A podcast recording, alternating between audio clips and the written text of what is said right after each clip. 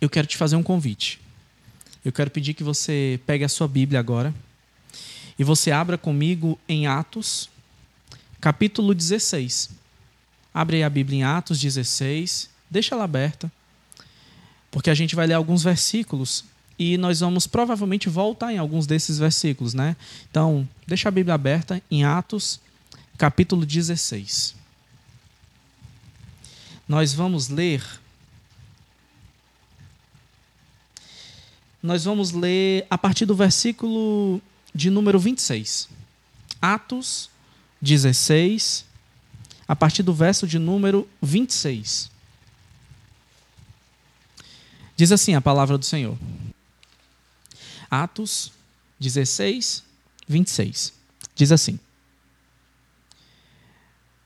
E repentinamente houve um grande terremoto a ponto de serem abaladas as fundações da prisão, e imediatamente todas as portas foram abertas, e as correntes de todos foram soltas.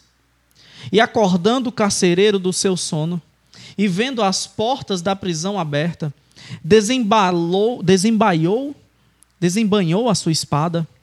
Ele queria suicidar-se, supondo que os prisioneiros tivessem fugido. Mas Paulo gritou em alta voz, dizendo: Não te faças nenhum mal, porque estamos todos aqui.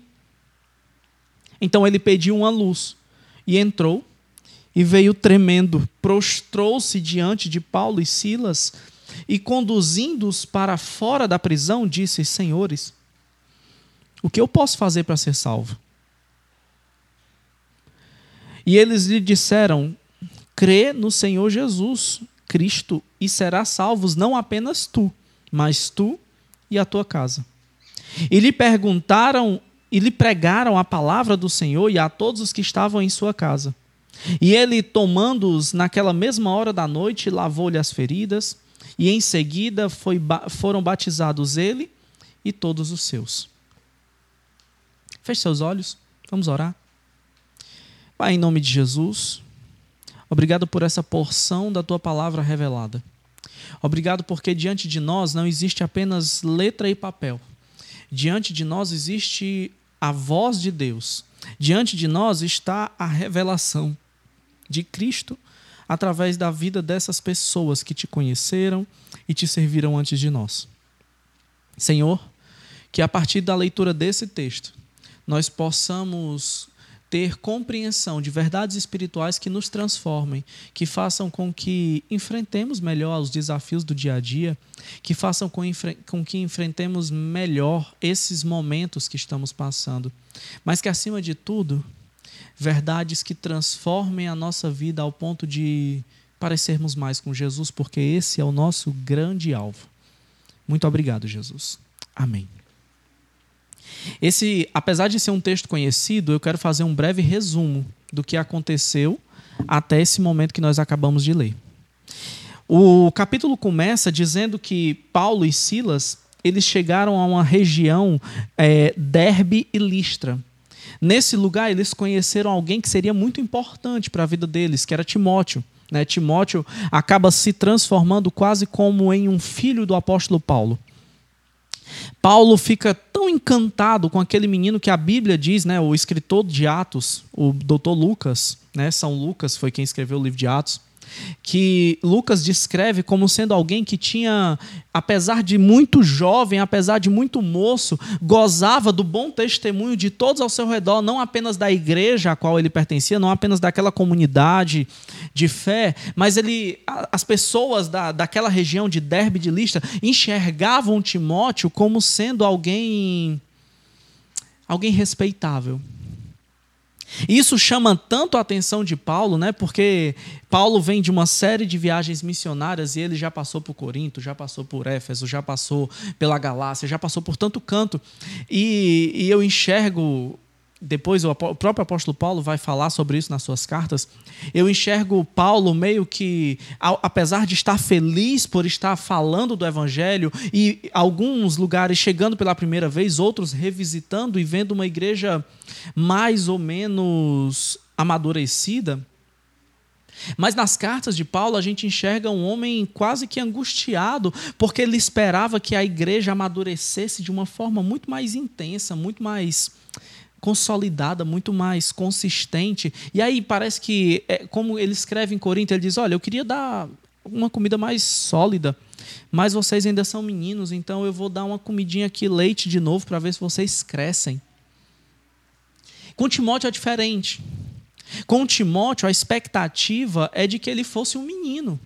Mas estava diante de Paulo um homem, um, para usar um termo bíblico, para usar um termo, um termo eclesiológico, né? eclesiástico, se é que existe, um varão valoroso.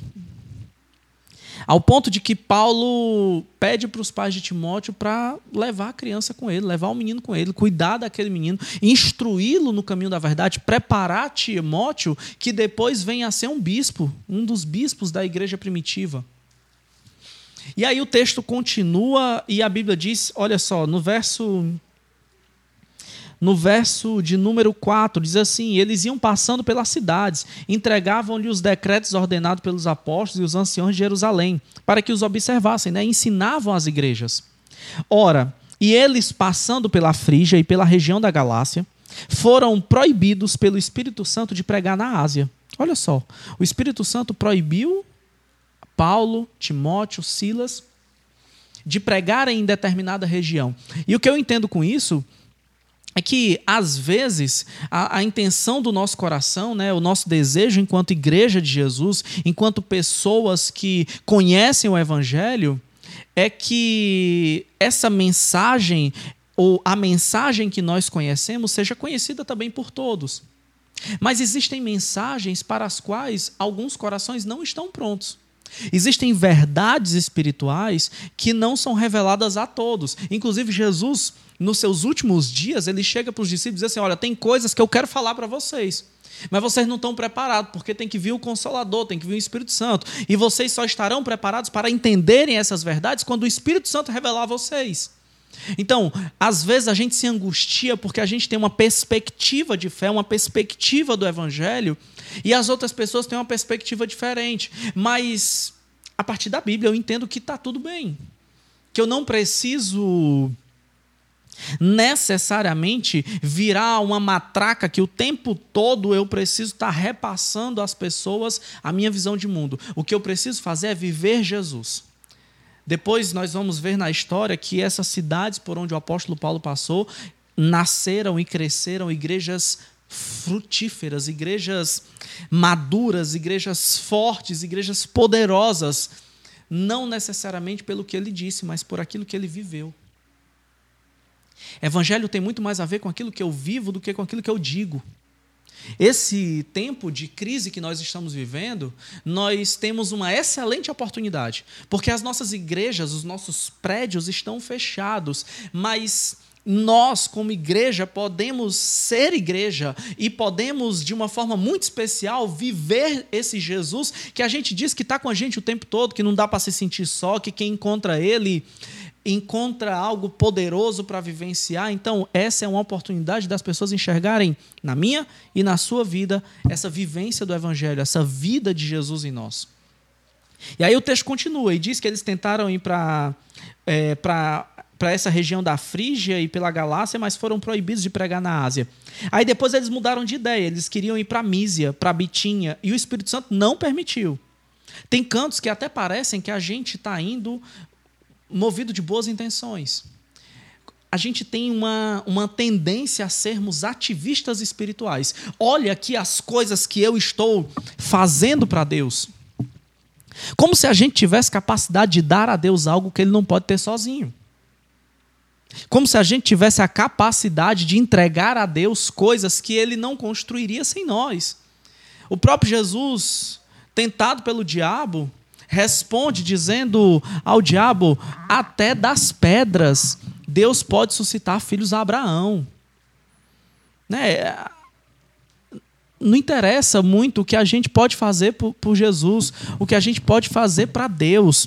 Interessa aquilo que fazemos com Ele. O apóstolo Paulo e os seus companheiros estavam querendo fazer coisas para Deus, mas o Espírito Santo não estava interessado em coisas feitas para Deus, estava interessado em coisas feitas com Ele. O chamado de Deus para esses tempos que estamos vivendo o chamado de Deus para esses nossos tempos que estamos vivendo é um chamado para que a igreja deixe de fazer coisas para Deus. Isso aqui é para Deus, isso aqui é para Deus. Construímos esses prédios, esses templos suntuosos para Deus e passemos a fazer coisas com Deus. E as coisas feitas com Deus sempre têm a ver com pessoas. As coisas feitas em parceria com Ele sempre resultam em transformação de vida e não em exaltação de egos. As coisas que a gente faz para Deus geralmente terminam em vanglória, geralmente terminam em a gente chegando diante dele com nossa, as nossas bandejas que a gente enxerga como sendo bandejas de prata, mas são madeira, feno e terra e pedra. Não tem valor. E a gente chega diante dele como se a gente pudesse exigir alguma coisa em troca, já que fizemos coisas para ele. Quantas vezes eu vi homens e mulheres de Deus genuínos, homens e mulheres que iniciaram o seu chamado de uma forma muito poderosa, chegando diante de Deus em alguma altura e dizendo: Senhor, mas eu fiz isso para ti, fiz aquilo, fiz aquilo outro, e isso, isso aqui está acontecendo comigo. Ora, enquanto não entendermos que tudo na nossa vida tem a ver com graça, que tudo na nossa vida tem a ver com presentes que dele recebemos, inclusive a própria vida. Não vamos compreender a dimensão que é fazermos coisas com ele. A Bíblia diz que as ovelhas seguem a voz do pastor e não vão na frente do pastor preparando o caminho para o pastor passar. Não! E a gente até usa texto bíblico, né, para falar o que a gente quer fazer. Diz que, ora, mas a gente é igual João Batista, aquele que vai na frente preparando o caminho do Senhor. Pois é, mas João Batista tem um ministério antes da cruz. Preparar o caminho para Jesus foi só para João Batista. Inclusive, por, por isso que dos nascidos de mulher ninguém é, é maior do que ele. Depois de Jesus, todas as coisas que são feitas são feitas atrás dele. Ele vai na frente, o Espírito vai na frente, o Espírito vai guiando, o Espírito vai falando e a gente vai fazendo com ele. O fato é que eles não conseguem ir para canto nenhum que eles queriam. E o Espírito Santo, verso 9, diz assim: Paulo teve uma visão na noite em que se apresentava um varão da Macedônia, orando e dizendo: Venha a Macedônia e nos ajuda. O Espírito Santo estava soprando em outra direção. Paulo queria ir para outras regiões, mas o Espírito Santo estava soprando para a Macedônia. Tinha, um, tinha alguém na Macedônia que precisava ser ajudado. E o fato é que o apóstolo Paulo e os seus companheiros vão em, em, até a Macedônia, e a Bíblia diz que quando eles chegam lá na cidade, eles faziam muitos milagres, pregavam em todo canto, e o, havia uma, uma moça, uma mulher possessa de demônios, que ia atrás dele dizendo: Ei, esse daí são filhos de Deus, viu? Esse daí são filhos do Deus vivo. E eles estão aqui para pregar a verdade. Eles estão aqui para pregar um evangelho. Eles estão aqui para apontar o caminho de luz. Era um demônio que falava. A Bíblia diz, inclusive, que essa mulher possuída ela era uma adivinha. Ela tinha um espírito de adivinhação. E esse espírito de adivinhação dava muito lucro, dava muito lucro aos seus aos seus senhores, ou seja, ela era uma escrava espiritual. Isso é tão forte, porque eu lembro de igrejas que estavam fundamentadas na irmã fulana que entregava recado. E isso dava um enorme lucro para aquela congregação. E uns chamavam de profecia, outros chamavam de qualquer outra coisa. Mas as pessoas, na verdade, iam lá não porque queriam saber o que fariam para serem salvas, porque foi isso que o carcereiro disse: O que que eu faço para ser salvo? As pessoas procuravam essas pessoas, esses esses profetas, entre aspas, para saber o seu futuro e não para resolverem o seu presente. Ao ponto de que passam alguns dias e o apóstolo Paulo, o apóstolo Paulo hum, fica meio irritado, sabe? E ele vira e diz assim: Ô espírito, espírito imundo, sai dela, em nome de Jesus. E a Bíblia diz que na mesma hora aquela mulher cai, o espírito vai embora, e os donos dela, porque sempre por trás de algum fenômeno né, desse tipo, tem algum dono, tem alguém que lucra. A indústria da religião, a indústria do sobrenatural, ela é uma indústria próspera. E quando um homem e uma mulher de Deus se levantam com uma voz de fato profética, e voz profética não é aquela que revela o futuro, voz profética é aquela que revela o que está no coração de Deus e faz com que aqueles que ouvem essa voz profética se arrependam dos seus maus caminhos e queiram voltar atrás, e queiram se voltar para Jesus, e queiram se voltar para o Senhor. Profecia que é profecia poder que é poder, que vem de Deus de fato, necessariamente tem que gerar arrependimento, tem que gerar transformação. Os donos daquela escrava espiritual, essa é uma categoria muito interessante. Eles ficam tão revoltados que eles arrastam Paulo e Silas, vão para os, os governantes, e dizem que eles estão atrapalhando o negócio da religião. Diz: olha, esses daqui são judeus e vieram para cá pregar um caminho que está atrapalhando o nosso negócio. O evangelho sempre atrapalha o negócio da religião. O evangelho sempre atrapalha a institucionalidade que está sempre tão pertinho do poder político. O evangelho sempre liberta as pessoas desse jugo religioso que no final é caminho de morte. E os governadores, mal comunados com os líderes religiosos, pegam Paulo e Silas, açoitam, entregam para o carcereiro e dizem assim: Ei, ps, coloca eles na prisão e preste atenção, não deixa eles saírem, não. Assim ele faz, ele é um funcionário do Estado. Mas a Bíblia diz que quando Paulo e Silas estavam ali na prisão, eles começam a cantar louvores. Glória, glória, aleluia. Eles começam a cantar e entoar e cantar. E chega uma hora da madrugada que acontece um grande terremoto. E o terremoto é tão grande que eles que estavam com os pés e os braços presos e as cadeias trancadas, tudo se abre, as correntes caem, cai tudo, eles ficam livres. O carcereiro estava dormindo, coitado. Tinha trancado eles lá e estava cansado. A Bíblia diz que ele desperta no meio do terremoto, vê tudo aberto, se desespera e pega na espada para puxar e se matar. Quando ele vai cometer suicídio, Paulo grita e diz: Ei, psiu, não faz nada contigo, não. Está todo mundo aqui. Não faz nada contigo. Ninguém saiu. E eu estava meditando sobre isso. E eu acho que esse é um exercício que a gente precisa fazer. Quem, na verdade, estava preso ali? Porque Paulo e Silas, mesmo dentro daquela prisão, daquelas cadeias, eles não se comportam como quem está preso. Porque quem encontra Jesus descobre que não tem cadeia no mundo, que não tem jaula, que não tem corrente, que não tem prisão nenhuma que possa de fato fazer com que eu e você nos sintamos presos. A gente está livre.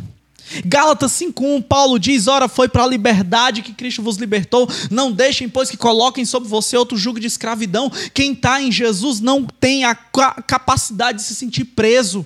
Nós estamos livres. Em outro texto, o apóstolo Paulo diz assim: Eu estou preso, meu corpo está aqui, está preso, eu não posso sair. Quando ele estava preso em Roma. Mas o Evangelho está livre, o Espírito Santo está livre. Nós estamos, sim, nesse momento, presos em nossas casas. A gente não pode sair, não é responsável sair, não é digno sair, não é um sinal de amor e de responsabilidade sairmos da nossa casa. Mas mas nós na verdade estamos livres. Nós na verdade estamos livres.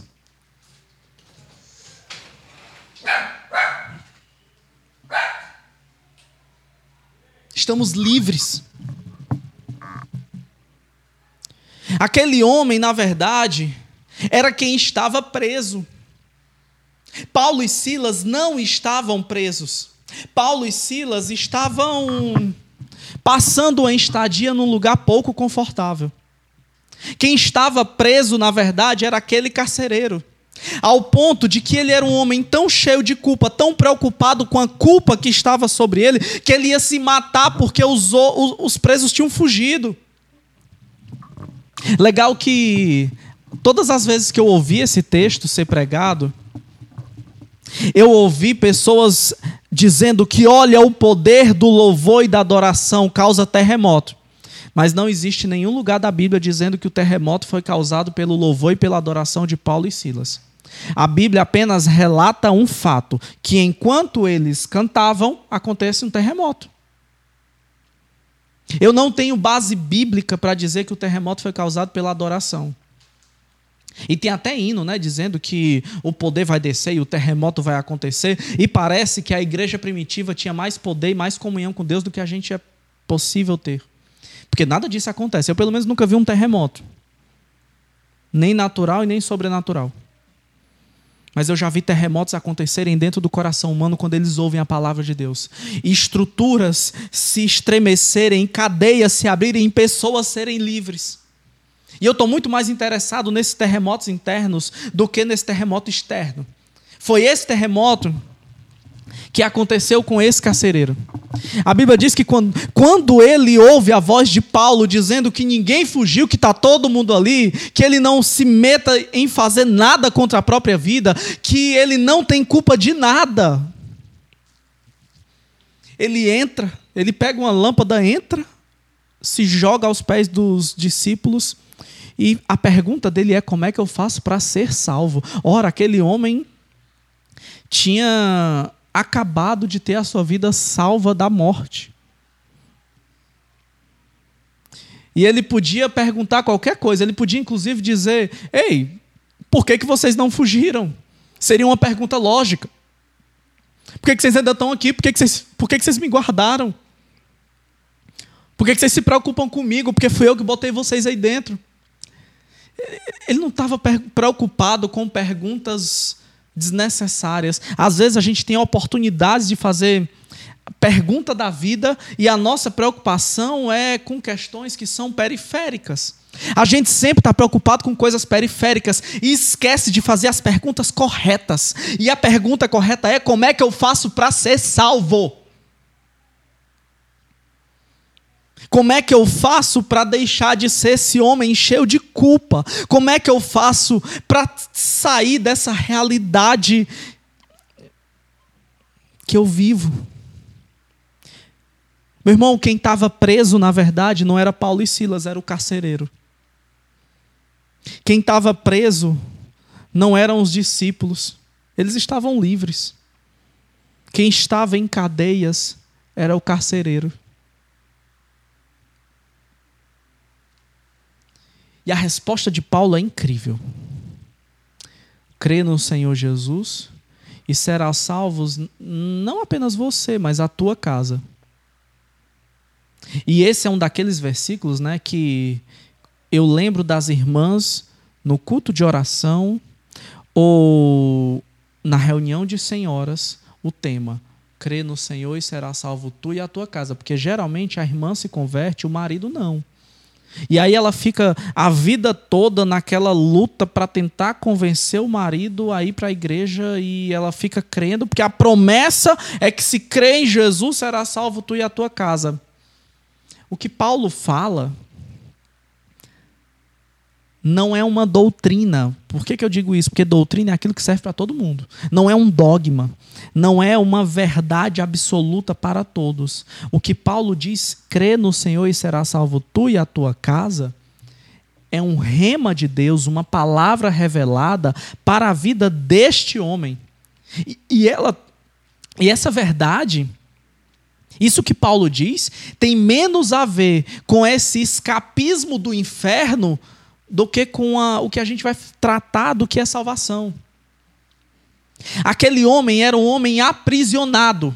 Pessoas aprisionadas sempre se tornam carcereiros de outros. Gente que se sente preso sempre quer prender os outros. Por isso que a gente vê tanta gente cheio de fissuras, cheio de desejos recolhidos, querendo que todo mundo esteja preso. Gente que constrói para si uma série de armários, cômodas, guarda-roupa, sei lá o quê. Cadeias, querem que todo mundo fique preso dentro dos seus armários, cadeias e etc. Gente que se sente preso é carcereiro da vida dos outros. Aquele homem preso, aprisionado dentro de si mesmo, com certeza era o inferno da sua família. Quando Paulo diz: crê no Senhor Jesus e será salvo tu e a tua casa. O que ele está dizendo é: crê em Jesus que ele vai te fazer um homem livre. E homens livres deixam as outras pessoas livres. Gente que é livre deixa os outros também serem livres.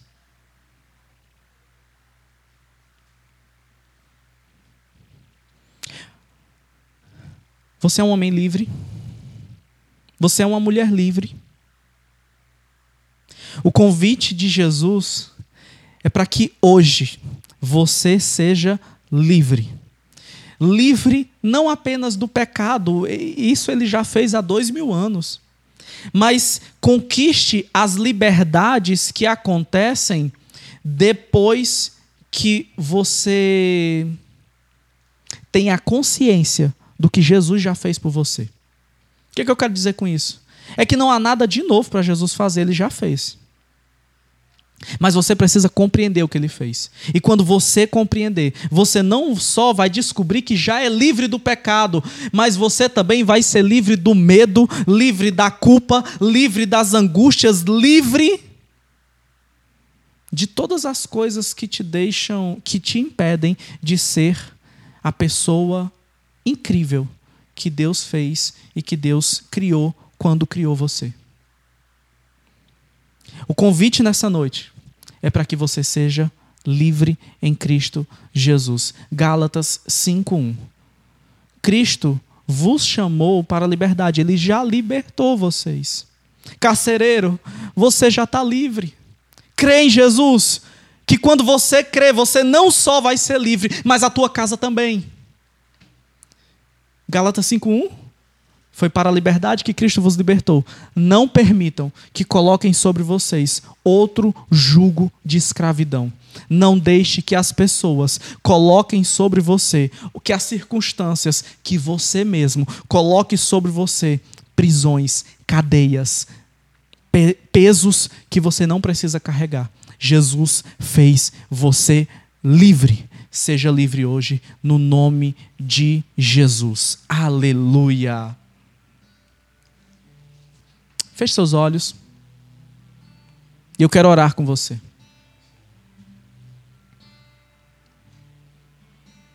Pai, no nome de Jesus, que o Senhor possa causar um terremoto dentro de nós. Que as cadeias se quebrem, se rompam e que, ao invés de querer nos matarmos, a gente descubra que o Senhor já morreu no nosso lugar e por isso nós podemos ser livres mesmo trancados em casa.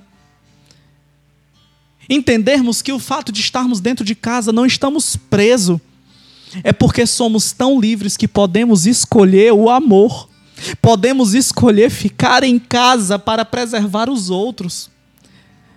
Ficar em casa nesse momento é sinal de que somos livres, porque só pode dar provas de amor quem é livre, porque o amor é, sem dúvida, um, um irmão gêmeo da liberdade. Só andam juntos.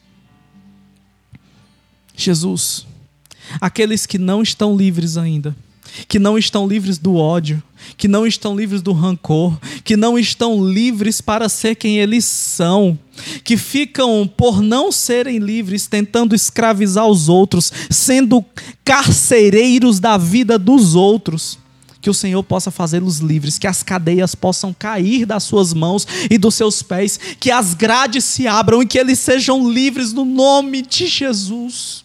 Senhor, livra-nos do mal, livra-nos da possibilidade de não ser quem somos. Livra-nos de uma vida distante do propósito teu para as nossas vidas. É o que te oramos no nome de Jesus, te agradecemos, Jesus. Amém e amém.